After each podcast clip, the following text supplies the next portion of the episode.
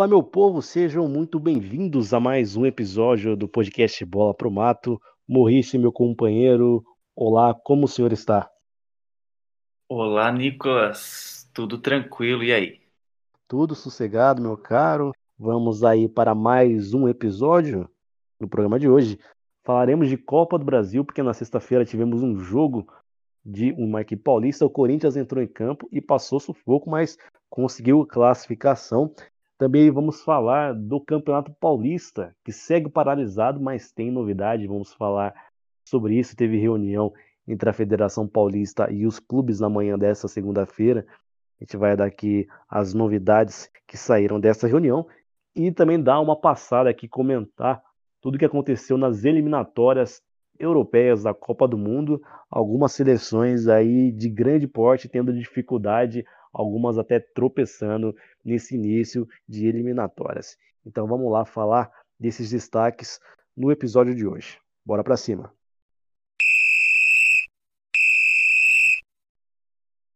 Primeiro assunto do episódio de hoje é o Campeonato Paulista, que segue paralisado, como a gente bem sabe, por conta da pandemia da Covid-19.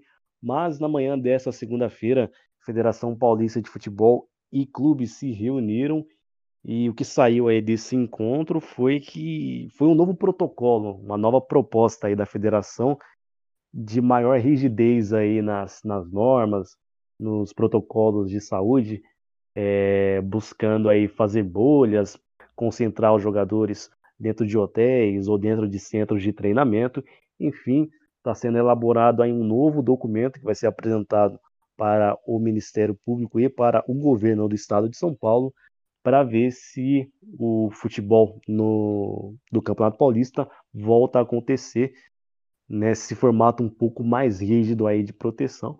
Vamos ver se o Ministério vai, o Ministério Público vai aceitar ou o governo do estado também vai permitir.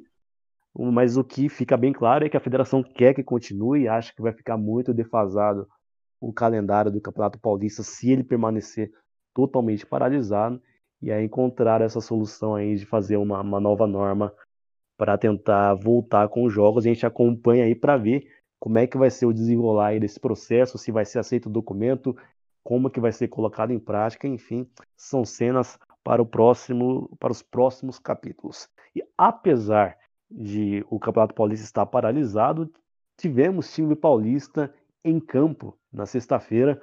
O Corinthians jogou mais pela Copa do Brasil, né? E sofreu, por incrível que pareça, jogando contra o modesto Retrô de Pernambuco. O Corinthians acabou conseguindo a classificação nos pênaltis de forma bem sofrida, jogando lá no Rio de Janeiro, em Saquarema.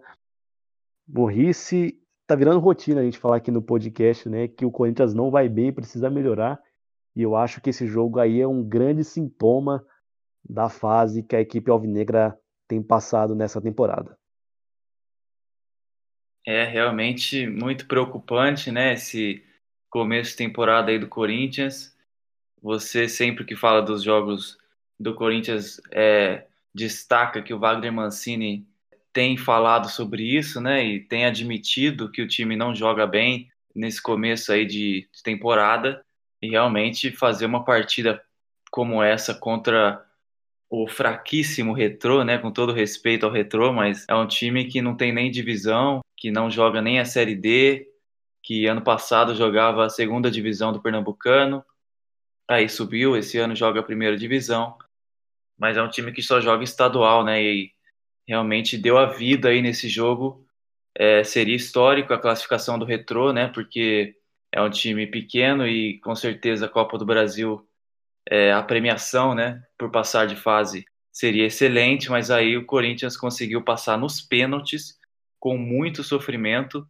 É, tem essa mudança aí, né, porque na primeira fase o time mais forte joga pelo empate, agora na segunda fase, se houver empate, a decisão vai para os pênaltis.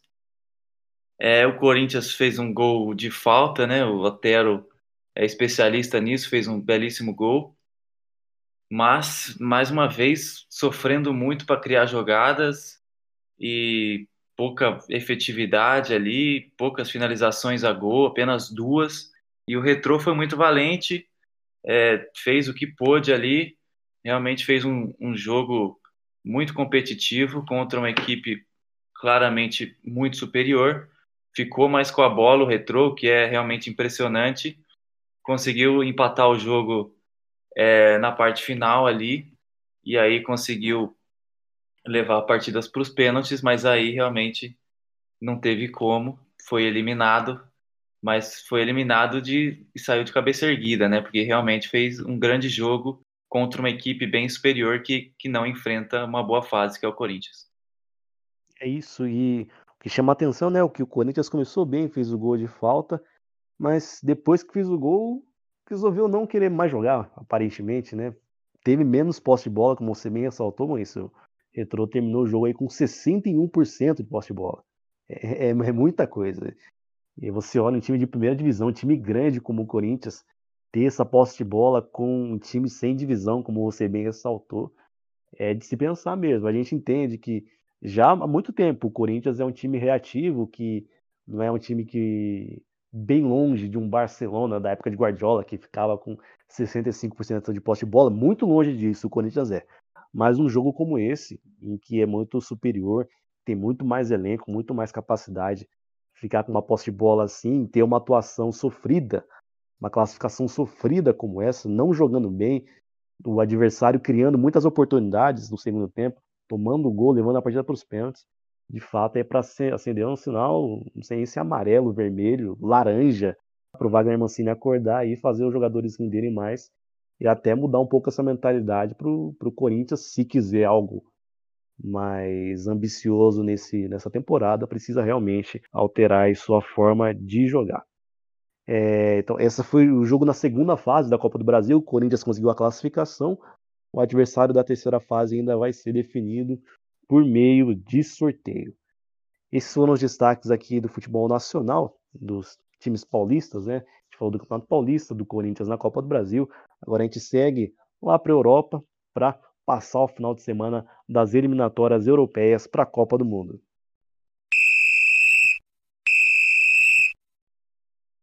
Falando agora das eliminatórias, então, da Copa do Mundo, começar aqui falando da Holanda, que no sábado conseguiu se recuperar na competição depois de estrear perdendo para a Turquia. Dessa vez a Holanda foi muito bem, amassou a Letônia, não no resultado, né? Foi apenas 2 a 0 para a Holanda, mas quem viu o jogo aí foi um massacre da, da Holanda mesmo.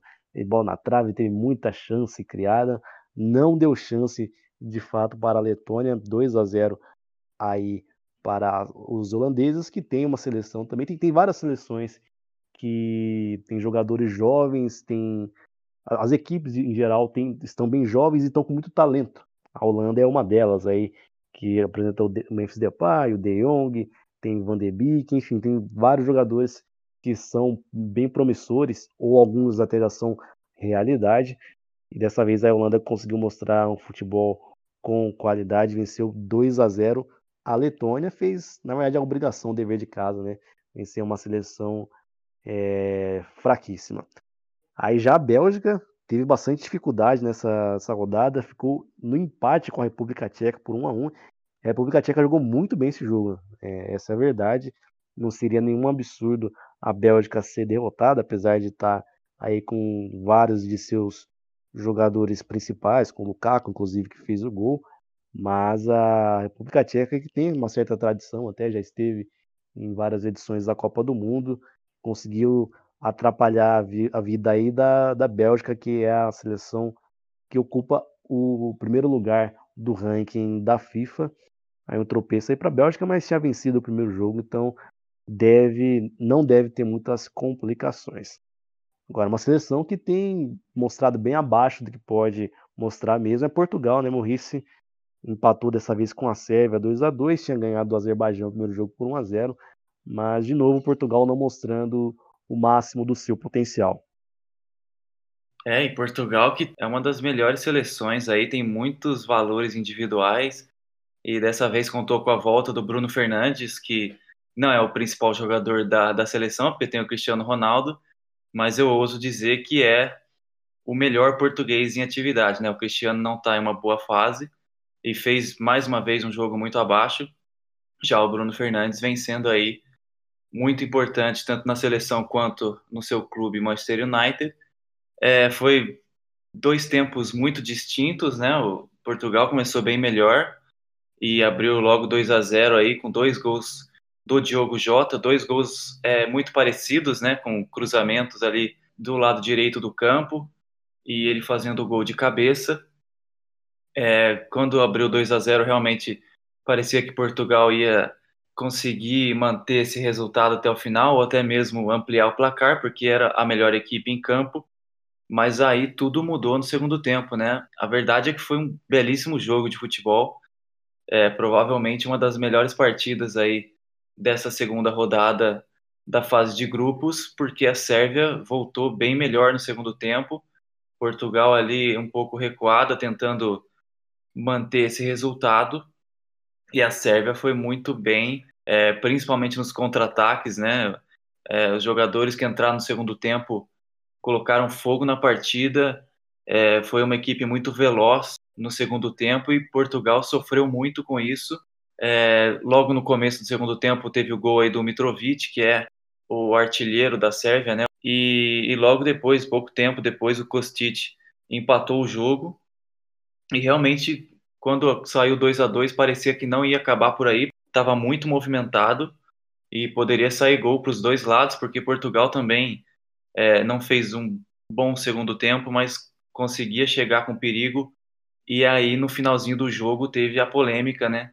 É, o último lance do jogo, Cristiano Ronaldo fez o gol que o Bandeirinha não deu, e realmente é, é difícil ter VAR né, nessa, nessa fase, porque são muitos jogos e o VAR tem um custo elevado, mas pelo menos tem que ter a tecnologia da linha do gol, né? Claramente a bola do Cristiano passou a linha do gol completamente e era para ter sido marcado o gol, o gol que seria importantíssimo para a vitória de Portugal. E aí o juiz não tem como ver, né? O trabalho de ver esse gol é do Bandeirinha, que acabou não dando o gol e aí o Cristiano saiu bem pistola, né? Jogou a braçadeira no chão e quase que abandonou a partida ali só ficou esperando o juiz acabar a partida e já entrou para o vestiário, bem bravo mesmo, com razão, porque realmente a bola dele entrou e a Portugal deveria ter vencido esse jogo.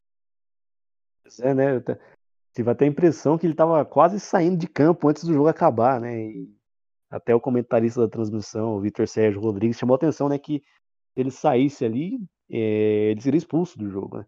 Faltava pouco tempo, né? Aí logo o juiz já acabou, então não, não aconteceu nada demais, mas ele ficou muito bravo mesmo com o Cristiano Ronaldo, foi para cima do bandeirinha, jogou braçadeira no chão, é, ficou fazendo gesto de acabou, acabou, e com razão. Essa é a verdade. Ele teve razão, foi o gol, a bola passou na linha, fez falta a tecnologia, né? Mas como esse disse, são muitos jogos. Então é complicado instalar, mas fez bastante falta. Acredito que não vai fazer tanta falta para Portugal, deve conseguir a sua classificação para a Copa com tranquilidade, mas dá esse sabor aí amargo. Portugal venceu o primeiro jogo, como eu disse, com dificuldade, agora empata a segunda partida. Precisa engrenar aí, porque talento essa equipe tem. Quem tem talento também é a França, atual campeão mundial, e a França conseguiu se recuperar, né? empatou o primeiro jogo contra a Ucrânia, agora venceu aí o Cazaquistão por 2 a 0, sem apresentar também um futebol exuberante, contou com o gol do Dembélé, depois com um gol contra aí do defensor do Cazaquistão. É aquela partida também que não precisava fazer muita força, foi aí na, digamos, na maciota e conseguiu seu resultado positivo aí a França. A Inglaterra também, outra seleção jovem com, com muito potencial, também nessa rodada não fez muita força. Na, no primeiro jogo tinha feito uma atuação impecável contra San Marino, goleando por 5 a 0 Agora venceu também, é, venceu a seleção da Albânia por 2 a 0 um placar um pouco menor, mas aí também sem fazer muita força, contou com, com a atuação aí do Harry Kane, fazendo gol mais uma vez. É, enfim, não precisando, como eu disse, fazer tanta força para vencer. E, e, é uma tônica, na verdade, né? Não dá nem para exigir muito dessas seleções que ah, vão todo jogo jogar ao nível máximo, porque tem muitas seleções fracas nas eliminatórias da Copa. Então vai ter até jogo que vai poupar, vai ter rodízio de jogadores. Então é, é comum que não tenha essa intensidade. O que preocupa mesmo são as seleções que começaram aí perdendo pontos, como é o exemplo da Espanha. A Espanha é, perdeu pontos na primeira rodada e agora nesse jogo, nessa rodada aí, sofreu para ganhar da Geórgia 2 a 1 um gol bem no finalzinho, né, Maurício? É realmente mais uma atuação sofrível aí é, contra a Grécia no primeiro jogo. É, já foi um, um jogo muito fraco e dessa vez foi bem parecido. Aquela posse de bola altíssima, segundo estatísticas aqui, 79% é, do tempo a posse da bola ficou com a Espanha, mas não adianta nada essa posse sem criar chances, né? E a Espanha mais uma vez é, sofrendo demais para para ameaçar os adversários. É, fez um primeiro tempo muito fraco, não criou quase nada. E aí no finalzinho do primeiro tempo aí o cidadão da Geórgia, que eu não vou arriscar falar o nome, abriu o placar, né? Tá Achei impossível. Que era fluente aí, né? Pelo amor de Deus, se você vê aí o nome do cara é impronunciável. Não, jamais. jamais. Ele abriu o placar aí num, num contra-ataque, né? A Georgia é, ameaçava nos contra-ataques e aí acabou abrindo o placar. Depois, logo no começo do segundo tempo, o Ferran Torres empata o jogo. É, mas o, o segundo gol da Espanha veio só aos 92, né? O famoso 47 do segundo tempo, um sofrimento é, muito grande. Realmente não tem necessidade disso. A Espanha é um time forte, é uma escalação boa, tem um bom técnico que é o Luiz Henrique, mas realmente tem muitas coisas para acertar aí, porque ficar 80%, basicamente, né, 79% é, da posse de bola e apenas nove finalizações, e dessas nove, apenas três a gol, realmente tem algo errado aí e a Espanha tem muita coisa para consertar. Acabou vencendo o jogo, mas é aquela vitória que não dá nem para comemorar, porque realmente um futebol muito fraco da Espanha. Luiz Henrique com certeza está bem preocupado, porque tem muito trabalho pela frente. Esperava uma partida bem mais fácil, tanto que deixou aqui vários dos principais jogadores no banco de reserva e teve que colocar alguns durante o jogo, né? O caso, por exemplo, quem começou no banco, o Coca começou no banco, o Thiago começou no banco, o Sérgio Ramos no banco nem entrou, o Rodri também começou no banco, também nem entrou. Enfim, acho que esperava algo mais fácil. Como eu disse, é muito comum os, os técnicos aí fazerem rodízio em jogos com seleções inferiores, fazer aí uma rotação entre os jogadores, mas é, acho que a Espanha foi bem surpreendida aí pela, pela Geórgia e começou, teve que, o Thiago teve que entrar aí no, no jogo, é, o Inigo Martinez para reforçar a zaga também. Enfim, aceso o sinal também de alerta aí na Espanha que precisa reagir, precisa apresentar futebol melhor aí para não sofrer. Acho que também não, não deve, vai no final vai conseguir a classificação, mas ficar sofrendo tanto assim corre muito risco para Euro, que é no, no meio desse ano, né? E mais a longo prazo também para a Copa do Mundo. A Alemanha também entrou em campo e venceu a Romênia pelo placar mínimo de 1 a 0. A Alemanha jogou bem, só que passou um sufoquinho desnecessário no final. A Romênia chegou muito pouco e a Alemanha criou bastante. É, teve bola no travessão do Kimmich, teve chute com boa defesa do goleiro da Romênia e teve duas oportunidades que aí não, não dava para perder, que uma foi cara a cara, ah, na verdade as duas cara a cara. Uma com o Timo Werner, que vira e mexe dá umas bolas dessa. É muito bom atacante mas tem hora aí que precisa botar a bola para dentro e esse, momento era, era necessário. A Alemanha estava ganhando de 1 a 0, era para ampliar e matar o jogo ali. Ele perdeu uma bola cara a cara, ele tomou um passe, recebeu um passe do Gundogan, chutou em cima do goleiro.